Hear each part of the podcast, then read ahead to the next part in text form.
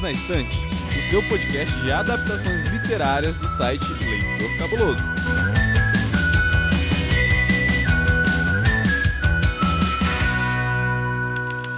Sabia que tem livro? E nesse caso, o livro é muito diferente do filme. A quem odeia o filme. A verdade é essa, talvez eu seja a única pessoa nesse planeta que prefere o filme, talvez com exceção dos roteiristas, né, e da galera que ganha dinheiro com o filme, mas enfim, capitalismo, etc e tal, vocês sabem. Eu sou Domenica Mendes e para falar sobre o filme Amor e Gelato, esse filme a lá Sessão da Tarde dos anos 90 que tá disponível na Netflix. Eu trouxe aqui comigo um amigo de longa data, também podcaster, mas que nunca tinha chegado aqui em casa, então estou abrindo a porta para ele nesse momento. Senhor, Lenon Castro, entra, meu amor. Abra a geladeira, sirva uma bebida, pega um café, mexe na estante, liga aí a Netflix, a Amazon, HBO, o que você quiser. Até a Disney a gente tem ainda. Olha aí. Fala pra gente quem é você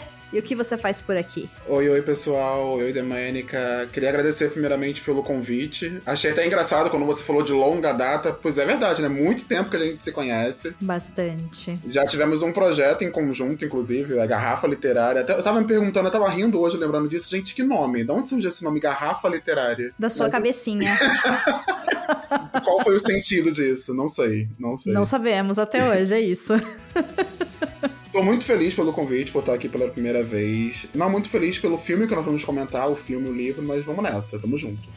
Polêmica, hein? Polêmica. Nesse episódio terá polêmica e opiniões divergentes. Pessoa maravilhosa que nos ouve, se prepare. Eu sei que talvez você seja uma pessoa que assistiu esse filme, talvez você tenha lido o livro e você falou: Meu Deus do céu, nada faz sentido, mas assim, confia na gente porque a gente sabe que a gente tá fazendo aqui no Perdidos. Então dá uma chance e ouve o episódio até o final, tá bom? Mas antes, é importante que a gente fale pro Lenon se apresentar também através do seu projeto de podcast, porque eu sei que ele tem um podcast, eu sei que ele também usa rede social. Então, Lennon, o seu podcast, por favor, e as suas redes para que as pessoas possam te seguir a partir de agora, ouvir seus episódios, comentar, falando: Nossa, Lenon, te ouvi lá no Perdidos, vim aqui conhecer seu podcast, etc e tal. Qual que é? Então, pessoal, eu sou o Lenon Castro. Assim como o Sen, eu sou um futuro bibliotecário. Olha. Sou carioca, mas atualmente estou morando em Curitiba. Faço parte, sou um dos hosts do podcast Teste da Estante. Gente, os meus projetos todos são nomes estranhos, né? Garrafa Literária, Teste da Estante, são todos nomes peculiares. Mas o podcast, ele é conduzido por mim, pela Perla, pelo Vinícius e pela Camila. São quatro pessoas super diferentes.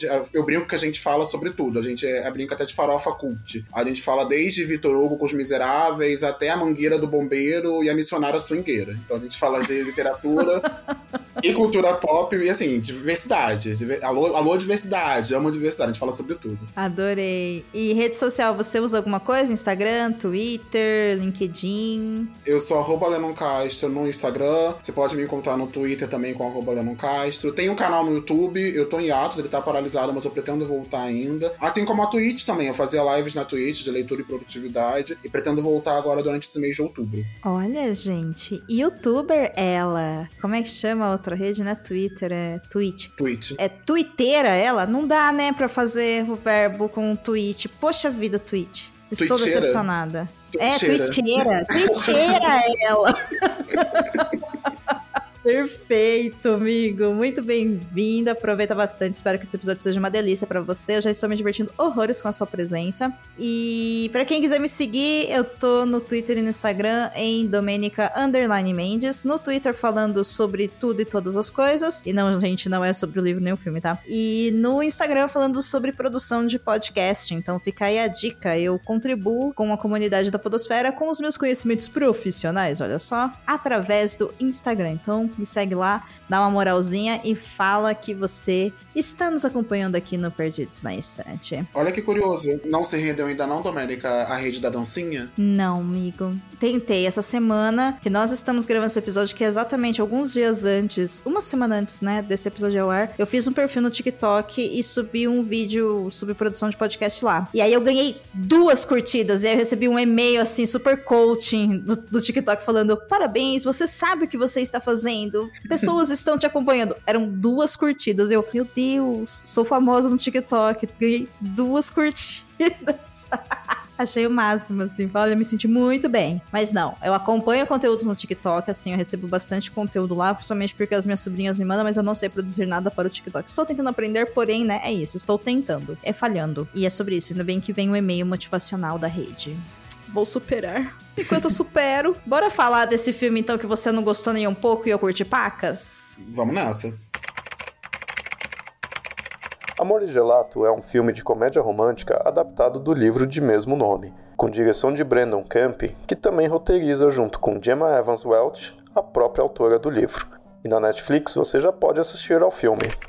Lennon, Aqui no Perdidos na Estante, a gente tem um batismo de sangue para quem vem pela primeira vez, sabe? Então, já que é a sua estreia, eu vou te propor aqui, melhor, eu vou te desafiar a fazer a nossa sinopse criativa. E diferente do livro, você não vai precisar pular de uma prancha na piscina, mas você vai precisar fazer essa sinopse de uma maneira que atraia a pessoa que nos ouve agora para assistir esse filme tá? Então, eu te desafio, senhorito Lennon Castro, a contar para quem está nos ouvindo agora a sinopse do filme Amor e Gelato, como se você estivesse em Roma escrevendo no seu diário.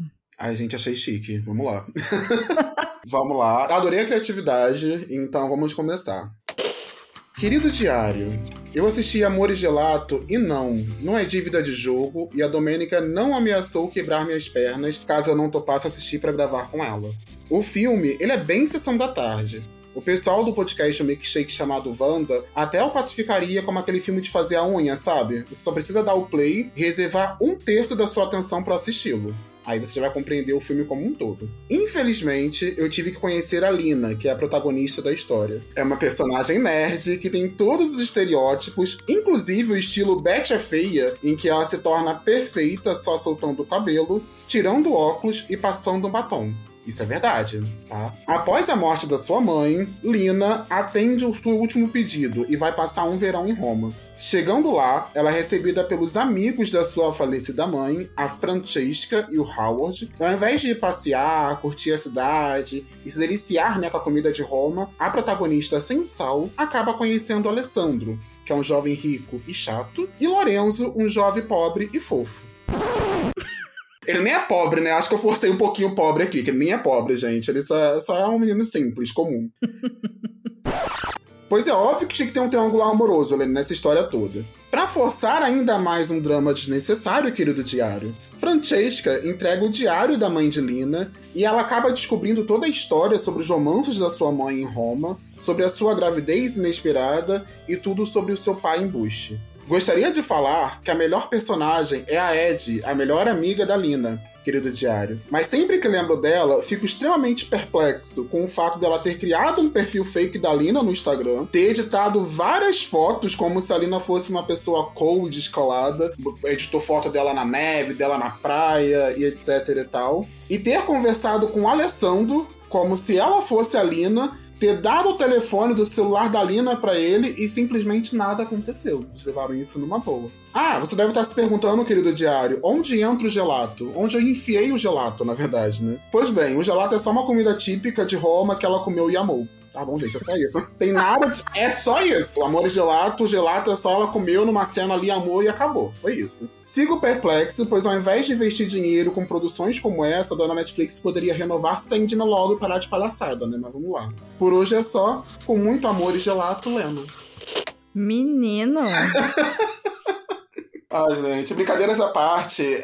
O, o, o, filme é gostosinho de assistir. Vai, vamos, vamos parar de brincar e falar sério. Eu, é um filme gostoso. É um filme bem sessão da tarde. É um filme gostoso igual gelato? Eu nunca comi gelato. É gostoso. É gostoso. Realmente não é um sorvete. Não é um sorvete, tá? Gelato é uma experiência única. Principalmente que você paga, sei lá, 50 reais a bola. então fica bem única essa experiência, sabe? Mas, Leno, antes da gente falar do filme, eu gostaria de dizer parabéns pela sinopse. Eu acho que essa sinopse talvez tenha sido uma das melhores desse ano.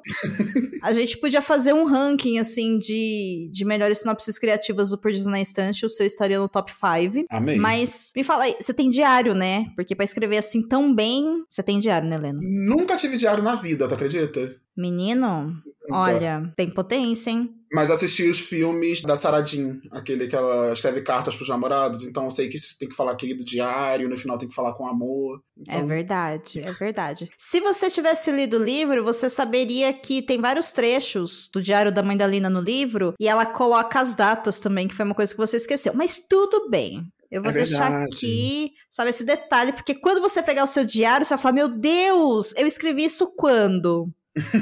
Né? Não sei, mas é sobre isso e está tudo bem. Bom, normalmente eu complementaria o seu, a sua sinopse, né, dando mais algumas informações sobre o filme, mas eu acho que você brilhou nesse momento, então não é necessário. A única coisa que eu vou atentar aqui a pessoa que está nos ouvindo é que eu espero que você tenha assistido o filme, porque esse episódio vai ser um episódio com spoilers quando a gente fala sobre o filme, tá bom? Lá no final, eu vou fazer alguns comentários sobre o livro sem spoilers, mas até lá eu, a gente vai falar com spoilers pra gente poder, né, ficar bem tranquilo. Lenão, quero começar essa conversa focando na nossa protagonista, que é a Dona Lina, que você já disse que é uma insuportável. Eu entendo o seu sentimento, né? Realmente ela é uma, uma personagem que ela é essa nerdzinha que depois super mega se transforma. E ela chega em Roma e ela é acolhida pela Francesca, que é essa melhor amiga da mãe dela. E aqui é importante a gente dizer que a Lina vai para Roma porque ela tinha combinado com a mãe dela que elas iriam fazer essa viagem de formatura, porém a mãe dela morreu, então ela falou pra Lina, né, fazer essa viagem sozinha, tá? Por que, que eu tô falando isso? Porque no livro é um pouco diferente o que acontece.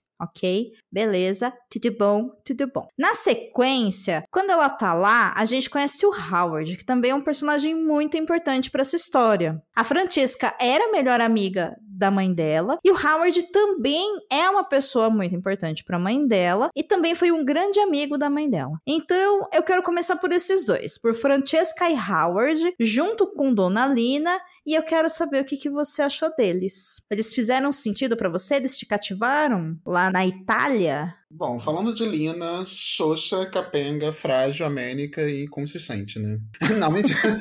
Assim, o que mais me incomodou é porque a Lina em, em si não tem um- uma história ou não tem uma, algo que dê importância pra personagem. Você não consegue se apegar à história dela ou o que vem acontecendo com ela e as coisas acabam não tendo. Não tem muito sentido, não tem muita conexão. Eu, eu senti falta disso no filme. E como eu não ligo muito pra spoiler, eu fui pesquisar como é que acontece, né? Todo o desenrolar da história, desenvolvimento da personagem Lina no livro. E deu a entender que é bem diferente. Até a motivação pelo qual ela vai pra Roma, a chegada dela, a interação dela com esses dois personagens, né, tanto com a Francesca como com o Harvard. Dizem que até que no livro a Francesca ela quase não aparece, né? A interação da Isso. Lina é muito mais com, com o Harvard. Eu achei Uhum. entre os dois. A Francesca, ela trouxe o alívio cômico, né? Eu acho que ela tem esse papel no filme de trazer aquele ar cômico, engraçado, de ser a amiga que tá ali pra falar quando você tem como é que anda de salto, como é que se maqueia, como é que se veste. Aquela pessoa que anda a 120 por hora, ou 180 por hora, sei lá, meio que desesperada pela cidade de Roma. Então eu gostei muito da Francesca por ela trazer esse, esse olhar cômico. O Howard, eu achei interessante a construção e o desenvolvimento do personagem, porque no começo eu achei que ele ia ser, tipo,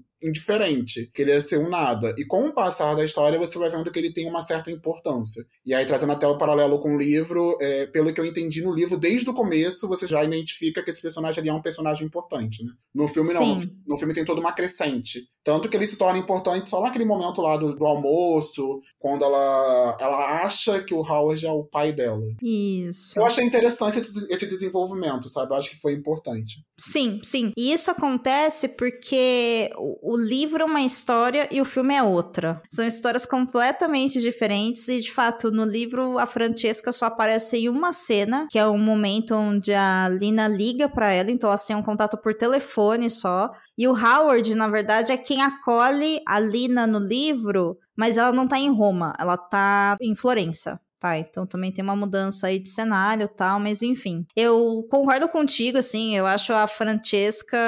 Meu Deus do céu. Linda, bonita, sensual, alegre, divertidíssima. Francesca, se você quiser me ligar, meu telefone é. Segura aí, né? Meu Deus do céu. Adorei, adorei, adorei. Nossa senhora, lindíssima. E eu sei que ela chega nesse momento, né, como um contraponto muito grande para quem a Lina é, porque a Lina realmente é uma personagem muito retraída no começo da história, né? Dá essa impressão de que, ah, é porque ela acabou de perder a mãe dela, mas na verdade não. É porque ela veste aí essa fantasia da nerd, né, dos anos 90, porque eu não sei de fato se as nerds de hoje também se sentem assim, mas claramente, assim, Lina não tinha muitas habilidades sociais, então ela socou a cara em livro, ela foi estudar, ela não se arrumava. E a Francesca, ela é essa personagem que ocupa esse lugar, que é uma mescla entre Ed e talvez a própria mãe, né, da Lina, embora a gente não conheça a mãe da Lina no filme. E aí eu fico pensando que ela, ocupando esse lugar aí de madrinha italiana, como ela coloca, a ideia dela realmente é destravar a Lina para ela poder viver a vida dela e a experiência dela em Roma da, me, da me,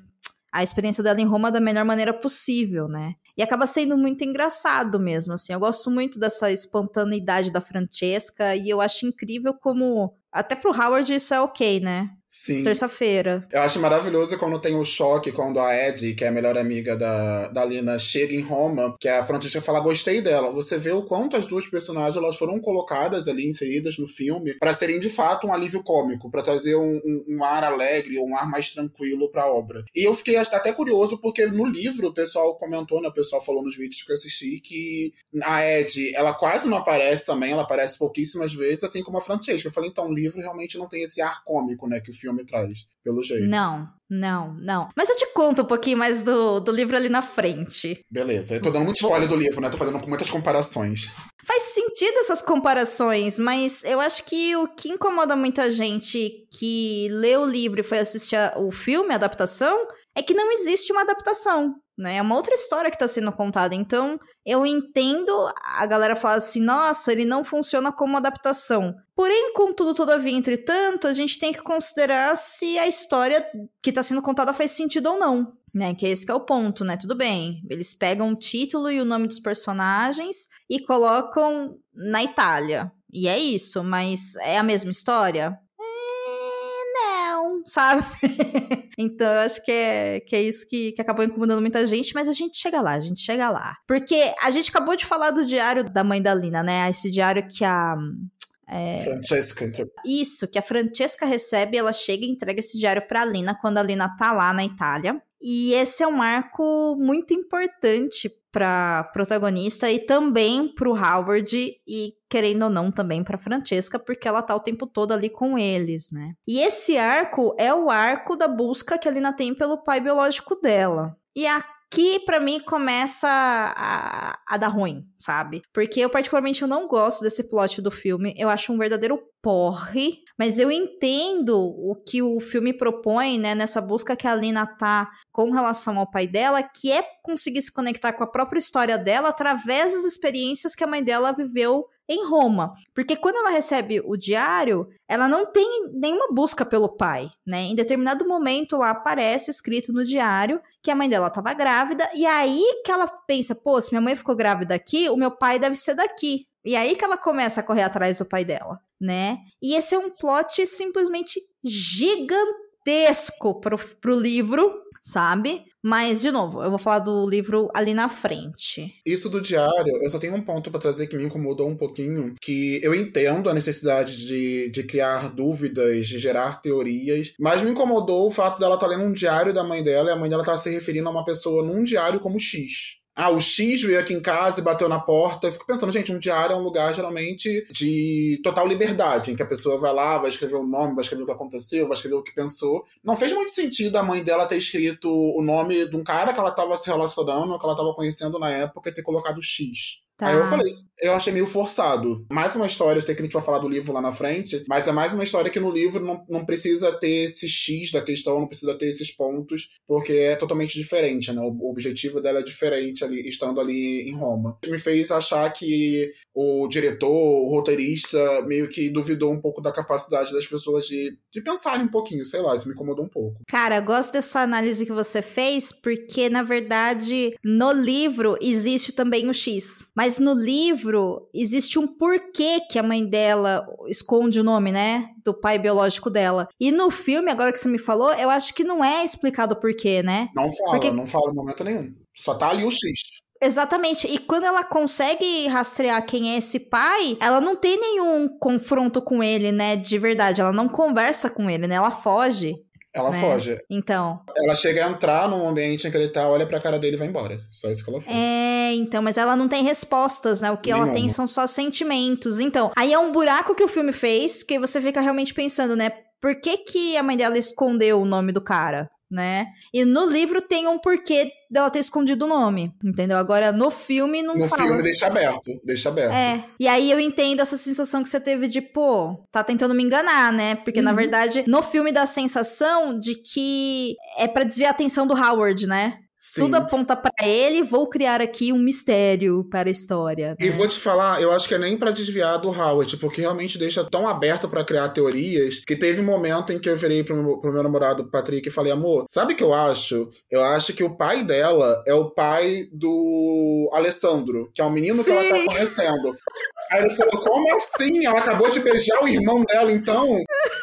Eu falei, não, né? O filme não ia fazer isso, não, né? Não ia ser. Não ia ter um incesto do nada no filme. Eu falei, então esquece, apaga essa teoria. Mas eu pensei também, eu também pensei. Ah, então, então eu não tô sozinho na loucura. Porque você fica, né? Por que, que a mãe dela esconderia? Deve ser alguém muito importante. Porque o Howard, desde o começo, ele dá a impressão de que ele tem um carinho muito grande pela mãe dela, mas é isso, né? E se ele fosse pai, ia ser meio óbvio. Eu achei, eu falei, será que vai pecar mesmo no óbvio? Será que o filme vai, vai ser tão clichê assim? Do melhor amigo da mãe dela, ser o pai dela, enfim. Aí mas acabou não sendo. A gente vai falar mais lá na frente. Então, vamos um pouquinho mais pra frente, porque assim, existe mais história em volta dessa comédia romântica em busca de seu pai comendo sorvete, que não é sorvete, é gelato, em busca do amor. Então, vem, Lennon, vem aqui. Ó, vou te mostrar o que é gelato. Vem aqui, ó, tem que ir na geladeira, vem cá. Ai, queria muito. Olha, apesar de que tá 12 graus aqui agora em Curitiba, tá bem tenso. Você supera.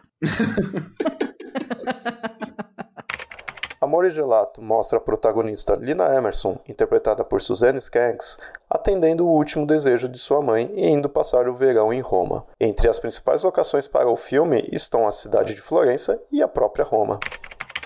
Lennon, fora esses plots, esses personagens que a gente citou agora há pouco, o filme ele começa com a frase: Minha mãe me falou de um ditado da Itália. Você nunca se esquece do seu primeiro amor. Isso já diz muito sobre o filme, que nada mais é, né, do que uma comédia romântica com alguns toques de chick lit, o filme não o livro. Enquanto eu tava assistindo esse filme, eu super puxei na memória outros filmes que também tem uma pegada romântica, sessão da tarde, alguns, né, voltados para o público infanto-juvenil, outros já para o público adulto, que são o Comer, Rezar e Amar, o Diário da Princesa e os Cidades de Papel. O Comer, Rezar e Amar porque é impossível você ver um filme na Itália que tem comida, né? E o tanto que ela come, aquelas comidas deliciosas que, meu Deus do céu, sua boca enche d'água. E eu fiquei pensando, gente, é muito Comer, Rezar e Amar. O Diário da Princesa, por causa dessa cena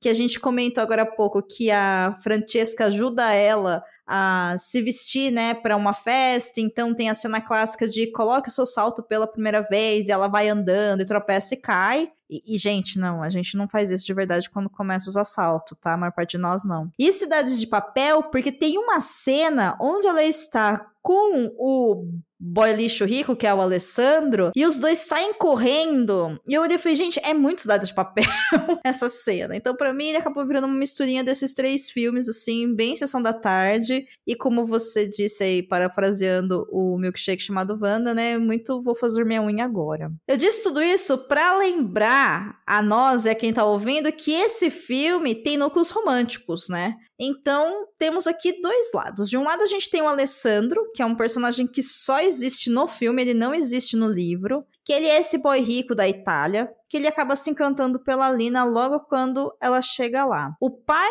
do Alessandro é um cara muito, muito ruim e que deixa super claro que não vai rolar nada entre eles, sabe-se lá por quê. E também acaba mostrando que ele não é um bom pai, né? Ele é babaca. E o Alessandro não é um filho feliz por causa disso. Do outro lado, a gente tem o Lorenzo, que é esse cara mais modesto, gente assim como a gente, sabe, trabalhador, que tem um sonho de ser cozinheiro. E ele conhece a Lina pelo acaso, e os dois acabam também tendo uma fé, mas de uma forma mais suave. Tudo isso é para fazer a pergunta que não quer calar, que é: Lennon, você é do time Alessandro ou time Lorenzo? E por quê? Gente, sem sombra de dúvida, eu sou Tim Lorenzo. Assim, não tem nem o, o, que questionar. Desde o primeiro momento, quando o Lorenzo aparece no filme, quando, assim que a Lina chega em Roma, ela vai conhecer o Harvard, ele tá conversando ali com o Lorenzo, eu bati o olho e falei: esse daí é o par romântico dela. Eu tenho certeza. Ele nem trocou uma palavra com a Lina, ele nem. Ele, acho que só deu um oi pra ela e foi embora. Tava falando com o Harvard, foi embora. Eu falei: é ele. Eu tenho certeza que ele vai voltar em algum momento e vai ser o, o affair dela ali. E o Alessandro foi uma outra coisa que me incomodou no filme. A forma como as relações são construídas. A forma como a relação, principalmente do Alessandro e da Lina, foi construída. Porque o Lorenzo tem ainda um momento em que eles estão lá cozinhando, aquela coisa bonitinha, sabe? A avó tá ali perto, eles estão uhum. mexendo o gelato junto. Então, assim, fez sentido para mim aquele momento ali de tô aqui com uma pessoa desconhecida conversando, falando de comida, ela tá falando da história triste da mãe dela, estamos conversando, enfim, tá rolando uma troca ali de informação. O Alessandro não, ela tá no primeiro dia dela ali em Roma, ela acabou de chegar, tem cinco minutos, ela encontra com ele nas ruínas e pronto. Ele olhou para ela, ela olhou para ele e já fechou, já bateu ali o, amor, já tá apaixonado, foi aquela coisa amor à primeira vista. Depois eles vão se encontrar. E aí tem essa cena que você falou que lembra muito Cidade de Papel, que eu fiquei me perguntando o que que tá acontecendo, que eles estavam na ópera, é muito do nada, é muito do nada. Eles estão na ópera, a menina tá chorando, ele fala: vem, vem comigo. Ela levanta e eles começam a correr do nada. Começa a entrar no, no meio do teatro, entrar em lugar proibido, e tá aquela coisa infantil. Eu falei, gente, pra que isso? eu não entendi, não fez sentido. Mas é, é gostoso de ver, foi legal de ver. O Alessandro, ele não tem no livro, mas tem um personagem parecido com o Alessandro no livro, não tem? Que tem outro nome? Tem, se eu não me engano, ele chama Thomas. Que seria, né, a versão do, desse coadjuvante aí que ela se atrai, que é muito bonito, que vai ser o competidor do Lorenzo. Se eu não me engano, é Thomas o nome dele, mas é um cara que não é italiano ele. Agora eu não me lembro se ele é americano, porque fica ali meio na dúvida. Ficou meio confuso para mim quando eu li, porque a escritora coloca que ele tem um sotaque britânico e todo mundo gosta muito do sotaque dele, ele é muito atraente. E aí depois o Lorenzo, num determinado momento, fala para ela que quando ele tá bêbado. ele esquece de fazer o sotaque britânico, sabe? Ô, meu pai. É, não. Quem nunca? Vamos comentar sobre a cena da Lina descobrindo que o Alessandro, ao invés de estar em casa conversando com o pai, saiu para beber com uma outra mulher? Ou vamos, vamos Gente, deixar baixo? vamos. Não, vamos, vamos. Vamos, vamos começar. Assim, surtada, né?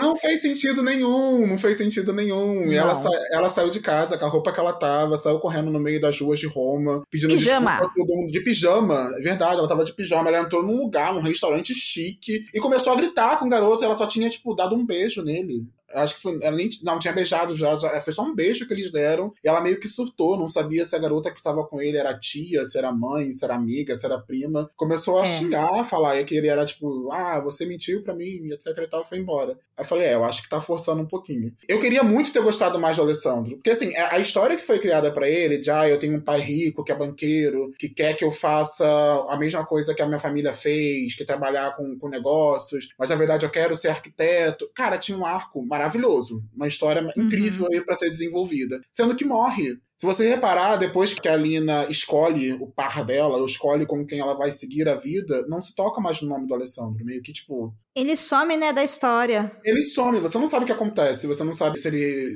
sei lá, teve um momento rebeldia e, e mandou o pai se ferrar e foi seguir a vida dele morreu, sabe?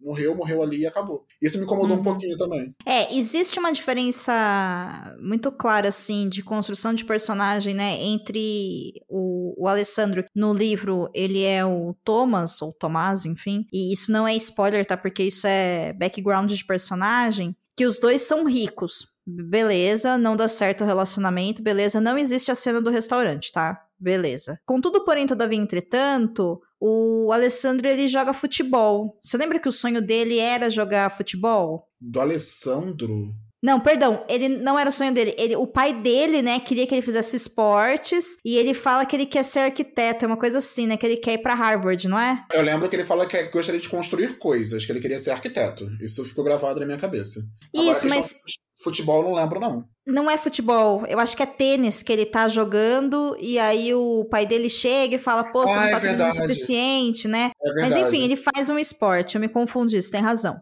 E no livro, o Lorenzo, ele é jogador de futebol, ele não é cozinheiro. Gente, que loucura. É, é. Então, assim, eles mudaram, né? Assim como a Lina no livro, ela não é uma menina nerd. A mãe dela também morre, ela vai pra Itália, mas ela vai pra Itália em busca do pai dela. Entendeu? Entendi. Tanto que ela chega lá achando que o Harvard já é o pai dela, né? A partir do primeiro momento Sim. em que ela pisa lá, ela acha que ele é o pai. Isso, porque a mãe dela chegou a comentar algumas coisas sobre o Howard para ela nos últimos meses de vida. Lá, a mãe dela também morre assim. No filme, eu não me lembro se fala, mas no livro fala que a mãe dela morreu de câncer no pâncreas e foi muito rápido. No filme fala também que foi câncer. Ah, então, então beleza. E aí ela chega na Itália, quem recebe ela é o Howard e ela já chega com uma certeza de que o Howard é o pai dela. Por isso que a mãe dela mandou ela para lá e por isso que a avó dela falou: você vai, tá? Passar o verão lá e você vai viver um tempo lá. E aí a Lina no livro, ela não é essa menina nerd que não tem relação social nenhuma com ninguém, tem essa dificuldade. Ela, na verdade, é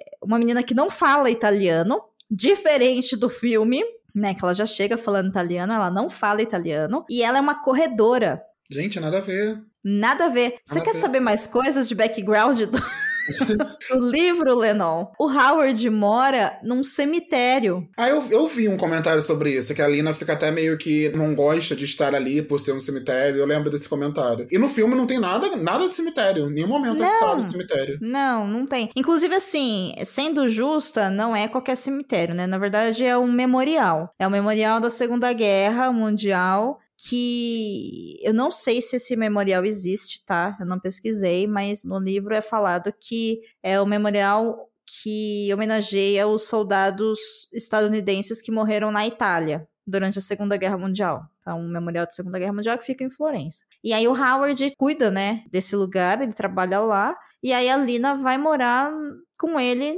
segundo as palavras dela, no cemitério. No filme, o Harvard é tipo um guia turístico de Roma. E aí, foi até legal você ter falado sobre comer, rezar e amar. E eu acho que é até um ponto positivo, né?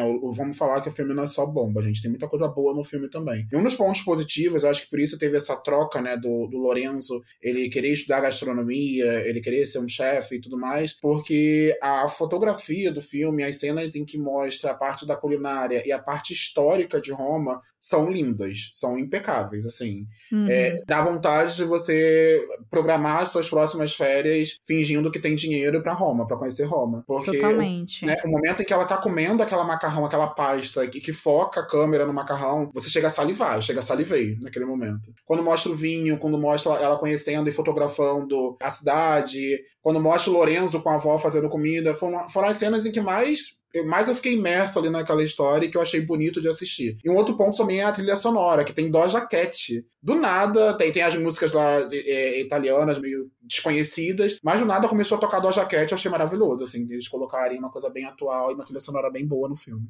Sim, sim, inclusive a trilha ajuda a gente a criar familiaridade, né? Porque quando ela chega na Itália, só toca essas músicas italianas, que é justamente para você pensar, pô, estou num lugar não conhecido, ao menos para nós, né? Claro, sim. quem assistiu o filme na Itália está em casa, mas enfim. E aí depois aos poucos vai mudando essa trilha, né? E assim, meu, eu super concordo contigo, por isso que eu lembrei de comer, rezar e amar, porque todas as cenas que essa menina tá comendo, e assim, como eles comem nesse filme, e, e não são alimentações forçadas, né? A alimentação tá fazendo parte ali da história e tal. Meu Deus do céu, que vontade de comer tudo aquilo, sabe? Sim. Até o doce, quando, aquele momento que ela tá comendo doce, que ele suja, que ela e Harvard estão lá comendo doce, ela tá contando a história triste, que o Alessandro a enganou e tudo mais. Mostra ele se lambuzando, aí sujando a barba com doce. Aquilo, gente, sério, é de salivar. É de você querer comer alguma coisa doce no mesmo momento. É muito, muito interessante a forma como eles usam a culinária, como usaram a culinária no filme. É, e também tem a questão, né, do porquê o título do filme né? Amor e gelato. Amor porque ela acaba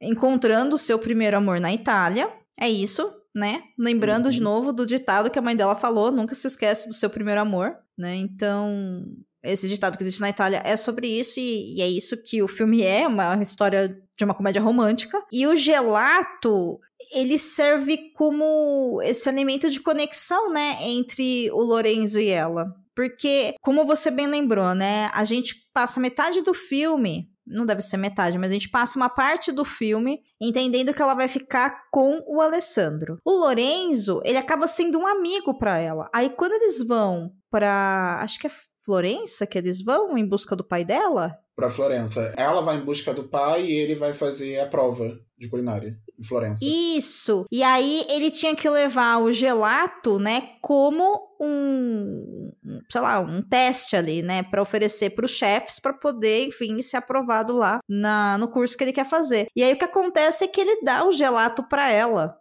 né? Para ela se sentir melhor. Porque eles falam que não é possível você ser triste com um gelato na pança, sabe? E aí, é isso, né? É uma forma de dele cuidar dela. Então ele sacrifica o sonho dele para ela. Tanto que eu fiquei pensando muito quando ele chega lá para fazer a prova e ele não tem mais o gelato. Eu falei, gente, esse menino vai passar nessa prova sem o gelato e ele reprova.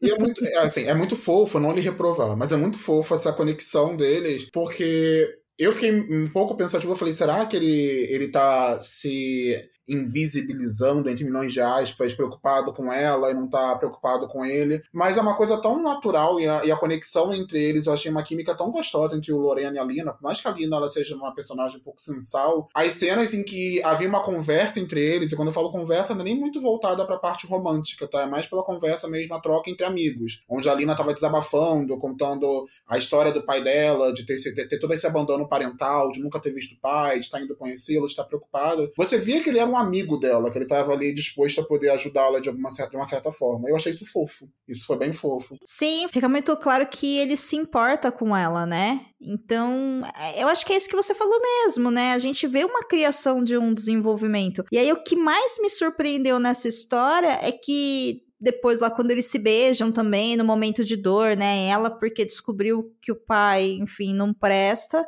porque ele não se dignou a ir a recebê-la, né? Lá na galeria onde ele trabalha. E ele, porque ele viu o sonho dele acabando, né? Quando ele não passou na prova. E aí eles se beijam tal. Depois, enfim, ele vai embora, né?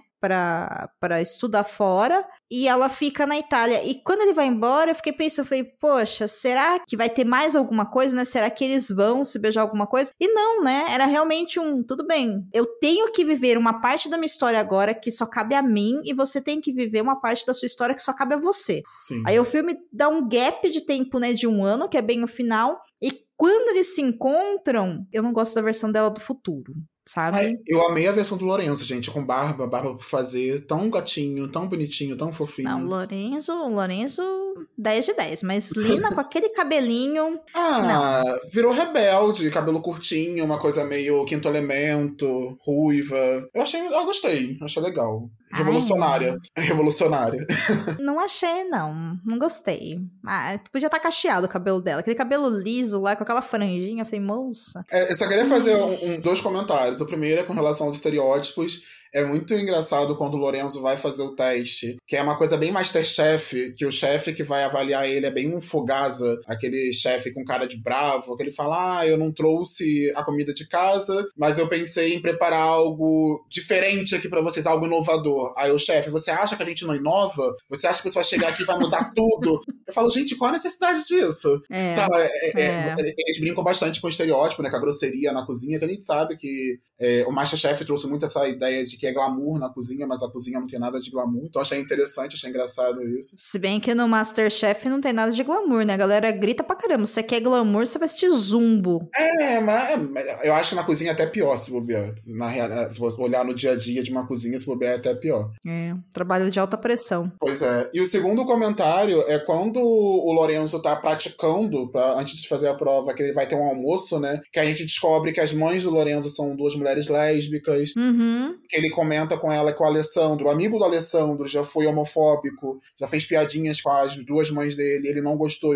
e o Alessandro não fez nada, não defendeu. Então, assim, a gente começa a duvidar um pouquinho da índole do Alessandro nesse momento. E é bem marcante esse almoço, porque você vê como é o almoço de uma família italiana, sabe? Todo mundo comendo do lado de fora de casa. Tem a avó, que é a nona, que tá fazendo a comida, é aquela mesa farta. Só me incomodou a presença da amiga do Lorenzo, que é uma garota 100% forçada, que ela tem no livro, essa namorada do Lorenzo. A Mimi, sim. Eu não lembro o nome dela. Eu É. também não lembro no filme, tá? Mas no livro ela se chama Mimi. Ela chega, tipo, tem, tem uma cena tão bonitinha do Lorenzo fazendo gelato com a Lina. Eles estão ali mexendo junto, ele tá falando que são cinco ingredientes, mas o quinto é segredo, que não sei o que. Aí do nada ela chega, começa a gritar, pergunta o que tá acontecendo. Aí a Lina se, se afasta dele, ela começa a beijar o Lorenzo na frente dela. Aí eu falo, gente, É, é. quem é essa? É, um, é a versão. Assim, até parando pra pensar um pouco agora, aparentemente todos os adolescentes que têm ó, um interesse em algum dos caras na Itália são meio descontroladas, né? Porque é. a Lina fez aquela cena com o Alessandro no restaurante e a Mimi, se eu estiver errando o nome da personagem, entendam novamente que é o nome no, no livro, né? E Desculpa aí. Ela faz isso com o Lorenzo, né? Mas assim, no livro, essa personagem, ela não é perigótica, como é no filme. Né? Que é uma verdadeira perigótica, aquela mocinha lá, sei porque eu já fui. Ela também, assim, é muito bonita, muito atraente. O Lorenzo realmente gostava dela, passou lá um tempo tal, flertando com ela. E ela também tem essa pegada de muitos ciúmes da Lina. Tá, então isso eu acho que foi bem adaptado. O que acontece são os lugares diferentes, mas é bem aquilo lá mesmo, assim. É meio forçado de barra. Aí você lembra que eles são adolescentes, né? Pois é, ela só aparece duas vezes. Ela aparece só nesse momento do almoço e depois na festa do Alessandro. Aí na- ela, ela aparece na festa como anjo mensageiro da morte, pra poder contar que o Lorenzo tá indo embora. Ele tá indo embora por sua Exatamente. culpa! Achei maravilhoso. Exatamente. Basicamente, né, um- uma novela mexicana, né? Nesse momento, mas é isso mesmo. Então, essa personagem existe sim. Inclusive, um- gosto muito desse comentário que você fez, e muito bem lembrado a respeito das mães do Lorenzo, porque em determinado momento da história, a Lina acaba perguntando pro Lorenzo, né, se ele não gosta do Alessandro. E ele fala: Não, a gente já teve um problema. E quando é falado isso de uma menina perguntando, né, pro seu interesse romântico a respeito de um outro interesse romântico, você pensa, nossa, eles devem ter brigado por causa da mesma menina. E na verdade não, né? O Alessandro não foi um parceiro ali, não foi um amigo com o Lorenzo nesse momento que as mães deles sofreram homofobia e é por isso que eles têm um problema. Né? Então, isso me coloca camada, né, nos dois personagens. E eu amo, assim, que, que sejam duas mães. No livro não é. Sim. Só pra constar. E eu achei, eu achei maravilhoso que é uma representatividade como deveria ser na maioria dos filmes, sabe? Não é algo que gera um holofote, duas lésbicas, sabe? Não, são duas mães que estão ali naturalmente, como tem que ser. E não é o foco da história, não é o foco do em momento nenhum, não é colocado, olha, tem representatividade. Só, elas só apenas estão ali, como Sim, elas estão ali fazendo o almoço, comendo com a família, né? Uma tá cuidando, não sei se é do jardim, enfim, não me lembro. A outra tava lá recepcionando as pessoas. Ninguém fez nenhum comentário a respeito da família e é isso, né? Exatamente Exato. como deve ser. Exato. Assim, a vida real é assim, gente. eu não sei que o povo tem mania de ficar colocando holofote em tudo, né? Mas Pois é. enfim. E aí eu, eu gosto muito, assim, eu gostei muito também dessa parte. E eu gosto muito desse arco do Lorenzo ser cozinheiro, sabe? Eu acho que isso tem muito a ver com, com essa ideia do amor e gelato. Inclusive, qual é o quinto ingrediente, na sua opinião, Lena? É o amor, né? Aqueles. Ai, meu Deus do céu, é tinha o amor, certeza. gente. É o amor. Patrick, vem aqui. Não, o mais engraçado, eu tô falando aqui fofinho, mas quando a gente viu, quando a gente tava assistindo o filme, aí já era todo esse, ai, qual o quinto ingrediente? Ele olhou pra minha cara, o cara de novo, tipo, é o amor. Ah, É meio que é óbvio que é o amor. meio que zoando, sabe? Ver essa brincadeirinha entre a gente. Falei? É isso. O amor está em todos os lugares. E também está no gelato. Inclusive, vale a cena do gelato não porque eles têm um momento ghost, né? Fazendo o gelato junto, mas porque ela fala que a sorvete e a nona quase que tá com o pau de macarrão na cabeça dela, né? E aí o. Lore, tipo, não. Não fala isso não, sabe? Eu achei maravilhoso, eu achei maravilhoso. E é exatamente nesse momento do almoço que tem as referências a como, como funciona uma família italiana, né? Que a gente tem essa visão, óbvio, cheio de estereótipo da gritaria, da avó na cozinha, com um pano de prato no ombro, fazendo comida. Então, assim, eu achei gostoso essa cena, sabe? Essa relação do Lorenzo com a avó dele. E é incrível. Também achei. Achei muito carinhosa. Muito carinhosa. Gosto também. Ei, você quer encontrar um mundo secreto de adaptações literárias? Sim, mas onde? Perdidos na Estante. Lena, a gente falou várias coisas aqui sobre o filme. E no final das contas, vale a pena assistir? Vale. De tardezinha. Sabe domingo, quando tiver passando o Caldeirão do Hulk, que você não quer assistir? Bota Amor Gelato, que aí você vai ver, vai gostosinho. Dá pra ver agarradinho num dia qualquer com o namorado, com a namorada. É um filme leve, é um filme gostoso. Gente, não é um filme que vai mudar a sua vida, não é um filme melhor produção feita pela Netflix, mas vale a pena assistir. Não é de todo ruim, não. Concordo super. E existe para mim uma diferença crucial entre o filme e o livro, fora todas as diferenças, né, que a gente citou e outras que a gente pode comentar brevemente. A diferença absurda de que o livro, ele é uma história de romance, tá? Ponto. A Lena vai em busca do arco do pai, tarará, existe um romance entre ela e esse time aí, Thomas barra Alessandro e o Lorenzo, e acaba, né, enfim, ela resolvendo alguma coisa a respeito disso que eu não vou falar o que que é. No filme, ele cai mais para essa questão do Tiklit, porque como tem esse gap de tempo e ela fica na Itália, quando ela encontra o Lorenzo, me passa muito uma sensação de nós não somos mais quem nós éramos há um ano atrás sabe? E eu gosto disso. Apesar de não gostar do cabelo dela, eu acho que ela tem péssimas referências para cabelo. Eu vejo que ali ela amadureceu muito. Sabe, ela encontrou paz com quem que ela é. E também, assim, a gente não citou, mas maravilhosa a cena que ela tem com o Howard, né? Dele falando, então, eu sei que você, em determinado momento, achou que eu era seu pai, eu não sou, mas assim, o que, que é pai?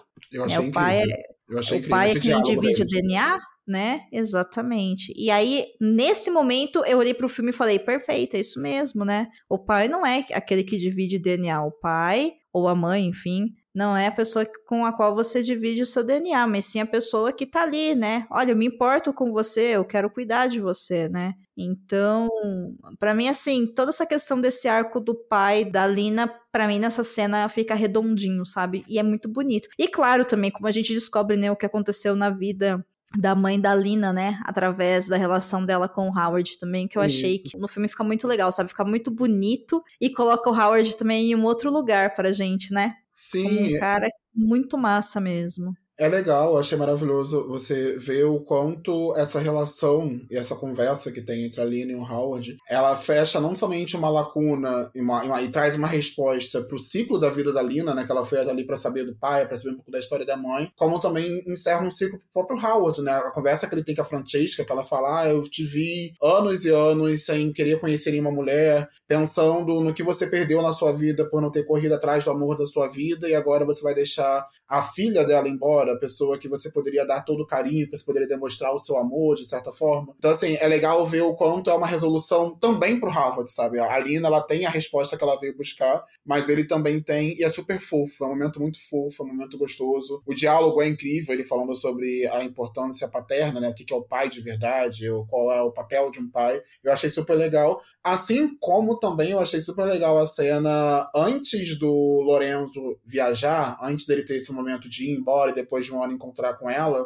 Tem toda essa aquela coisa meio filme de comédia romântica, né? Da Lina com a Ed andando de motocicleta por Roma, correndo pro aeroporto para tentar falar com o Lorenzo antes dele embarcar. E a conversa que a Lina tem com o Lorenzo, que deu a entender que ela ia falar, tipo, não, não viaje, fique comigo, e não, tipo, ela foi mais uma conversa de se resolver e de falar, olha, eu vim pra cá pra me conhecer, a Lina falando pra ele, eu vim pra cá pra saber quem eu sou, eu vim pra cá pra, sei lá, pra me descobrir, pra evoluir, pra amadurecer, e eu não tô no momento de ter uma relação agora. E cada um Uhum. segue seu caminho. Eu achei muito maduro. Eu achei muito. Por mais que fosse clichê, sabe? Foi um momento clichê, mas eu achei fofo, porque teve o triângulo amoroso, mas não teve uma escolha no final, sabe? Não teve uma escolha naquele momento. Teve toda essa passagem de tempo de um ano para eles se reencontrarem e aí sim ter um, um segundo momento ali, um- uma continuidade da história de amor deles. Eu achei fofo isso. Então, é por isso que eu prefiro o filme. Entendeu? É isso, é por isso, porque, de novo, a gente tem essa personagem que tá num momento muito difícil da vida dela, que é o momento que ela acabou de enterrar a mãe dela, e ela vai contra a vontade dela pra Itália, ela tem uma evolução, ela conhece pessoas, ela se envolve com esses dois rapazes, ela acerta esse ciclo com relação à paternidade e ela olha em determinado momento pra si mesma e fala: "Eu estou aqui pra descobrir quem eu sou. Não é pra encontrar meu pai, não é pra descobrir um amor. Olha, por acaso eu descobri quem é meu pai e encontrei dois amores." Que é diferente de eu vim para cá em busca do meu pai. Eu vim para cá em busca do amor. Nossa, namora comigo? Tá bom, entende? Um filme de comédia romântica clássica, antigos, né? Porque agora os novos eles já são um pouquinho diferentes, mas você teria essa menina desistindo dos sonhos dela, por exemplo, ou dessa busca pelo autoconhecimento para poder ficar com o Lorenzo ali. E ali ela olha e fala: "Não, não é o momento agora". Então, nesse ponto eu olhei e falei assim: é isso. É um ticklet, na verdade, né? É essa menina aprendendo a ser quem ela é, se transformando em uma mulher dona de si mesma. E pra gente se transformar em donas de nós mesmos, nós precisamos nos conhecer, né? Então eu acho que o filme é suave, mas tá ali, sabe? E é uma conversa super madura, né? A forma como ela fala pro Lorenzo, ele até brinca, fala: Nossa, até me dando um fora, você consegue ser incrível. que, por mais que ela estivesse pensando nela, ela também tava pensando nele, sabe? Ele tava Sim. no aeroporto, pronto para embarcar, pronto para fazer uma nova tentativa, para correr atrás do sonho dele. E ela não ia ser aquela pessoa que fala: não, vamos pensar em nós agora, vamos pensar no nosso relacionamento. Não, ela super entendeu que era o momento de cada um seguir o seu caminho. O que eu acho bem curioso, que, que quando a gente fala de amor, de romance, da, a gente acha que é só um importante, né? Na verdade, não. Teve esse momento de pensar em si, cada um foi pro seu canto, mas depois dele se reencontro. O que eu acho fofíssimo, inclusive. Não é um filme 10 de 10, mas é um filme tranquilo, assim, 8 de 10, sabe? para você curtir num, num domingo à tarde, como você disse. Lenon, Chance da sua vida, tem alguma coisa que você quer me perguntar a respeito do livro? Não, eu pesquisei tudo. Eu sou aquela pessoa que não liga para spoiler. Eu saí correndo atrás para poder saber as diferenças entre filme e livro. Li várias resenhas no Scooby também. Fui procurar a história dos próximos livros e, e fiquei muito triste para que eu vi que não, é, não são continuações, né? O Amor e Azeitona e o Amor e Outro, que eu esqueci o nome, são outras histórias. Se passam em outros países, em outras cidades totalmente diferentes. É Sabia mesmo? Disso? É. Não. Eu, eu não sabia também. Eu pensei que fosse a continuação. Eu falei, ah, vai ter a continuação agora da história do Lorenzo com a Alina. Na verdade, não. São histórias diferentes que se passam em países diferentes, idades diferentes e com personagens totalmente diferentes. Só é da mesma autora. Vou fugir de todos eles. Uh, e pior que eu comprei o livro, eu, eu, era na minha cabeça, né? Eu fui convidado para participar do podcast. Falei, ah, vou assistir o filme e vou tentar ler o livro. Sendo que mês de setembro, minha leitura tá assim, podre, não li quase nada. Aí o livro ficou aqui, tá aqui em casa parado, em algum momento eu devo pegar para ler e vamos ver como é que vai ser a experiência de leitura também. É, mas pode ser que você goste, né? Tem muita gente, eu vi muita crítica de quem leu o livro que falou que o livro, meu Deus do céu, o livro é incrível, é maravilhoso, é a melhor coisa feita desde Harry Potter. E aí eu, galera, não, só não. Forçaram não, um pouquinho, não, não, né? Forçaram só um pouquinho, só exageraram um pouquinho. É, e o pessoal reclamou muito justamente disso, né? De que, olha, não é a mesma história que tá no filme. Realmente não é a mesma história. Mas entre as histórias, eu gosto mais da história do filme do que da história do livro. Esse é o ponto, né? Então, eu recomendo que você leia, sim, não sei se você lendo primeiro e gostando, sabe? Pode ser que isso interfira no filme. Aquele lance de expectativas, sabe? Que a gente cria na cabeça, as fic que a gente cria de direção de arte, né? Mas para mim o livro não gostei. Assim, li do começo ao fim falando não gosto, não gosto, não gosto. Terminei e falei, é, realmente não gosto.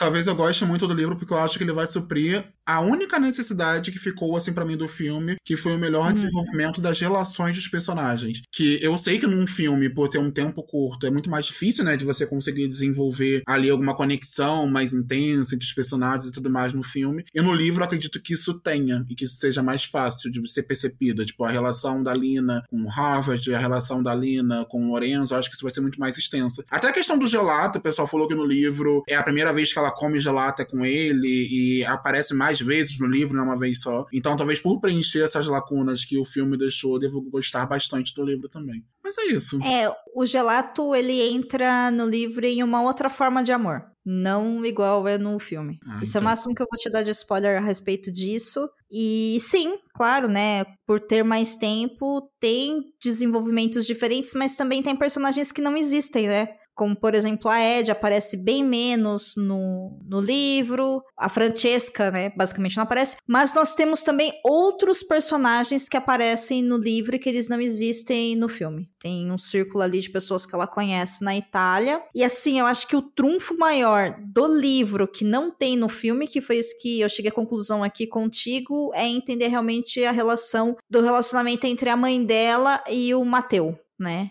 Que ali realmente no livro é, é melhor explicado, sabe? Tem enfim, todo um plot à parte da relação dos dois, que no filme eles esqueceram de colocar, né? Então você fica ali, não tô entendendo o que tá acontecendo, né? Mas leia, Lennon. Aí você me conta se você gostou mais do livro ou do filme. E será que vai ter uh, os outros livros, a Netflix também vai. Não é adaptação, né? Não posso nem chamar de adaptação, mas será que vão ter outros filmes baseados nas obras também? E que agora, foi, hein? Foi muito criticado, né? Eu vi que muita gente criticou a adaptação. Então, eu vi que muita gente criticou por causa disso, né? Da adaptação, e eu vi muita gente falando que ele é muito confuso, que ele tem muita coisa em aberto, que a coisa não faz muito sentido. E eu, gente, assim, é arte, né? Não tô entendendo o que vocês estavam esperando, sabe? De um filme super maduro.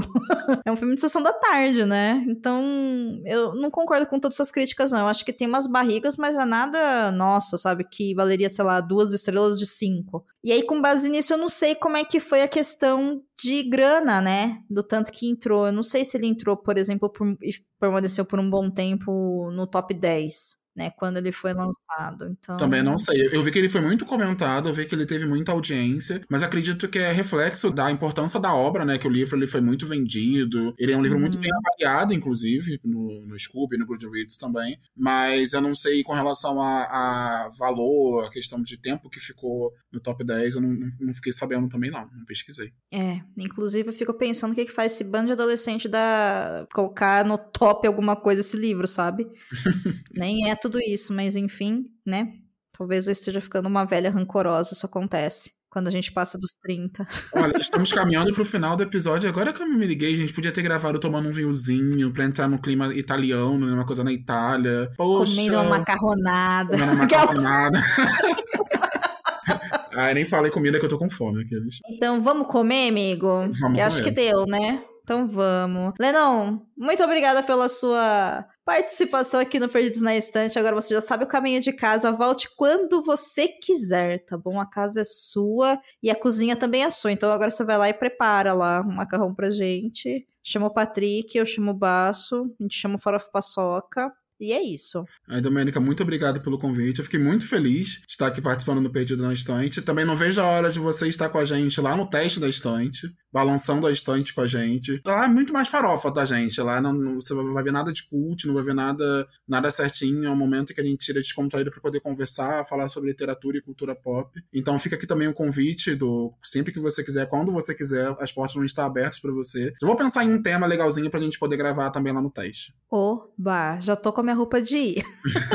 Demorou. Ouvinte, muito obrigada pelo seu download, pelo seu play. Muito obrigada por estar com a gente aqui em mais um episódio. A gente volta semana que vem, mas antes espera um pouquinho porque tem os créditos e aquele recadinho especial do final do episódio. E eu espero que você esteja ouvindo a gente pela Orelo. E se você não estiver, fica aí o lembrete para você passar a nos ouvir pela Orelo, porque você ajuda o podcast a pagar as suas continhas e a pagar os nossos maravilhosos editores. Até semana que vem. Um beijo. Quer falar tchau, Lê? Tchau.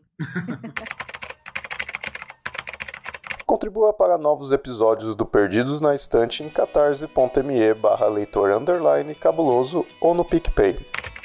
Se você é das redes sociais, nos encontre em twitter.com barra perdidosestante e instagram.com barra perdidosnaestantepod.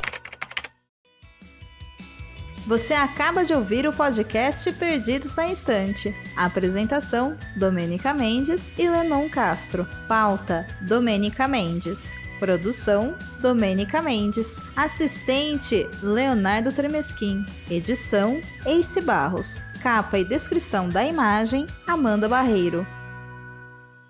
Esse episódio é um oferecimento especial dos nossos apoiadores: a Irechu, Aline Bergamo, Alan Felipe Fenelon, a Silva, Caio Amaro, Camila Vieira, Carol Vidal, Carolina Soares Mendes, Clécius Alexandre Duran, Daiane Silva Souza, Guilherme de Biasi, Igor Bajo, Janaína Fontes Vieira, Lucas Domingos, Lubento, Luiz Henrique Soares, Marina Jardim, Marina Kondratovic, Moacir de Souza Filho, Nilda, Priscila Rúbia, Ricardo Brunoro e Rodrigo Leite. Muito obrigada!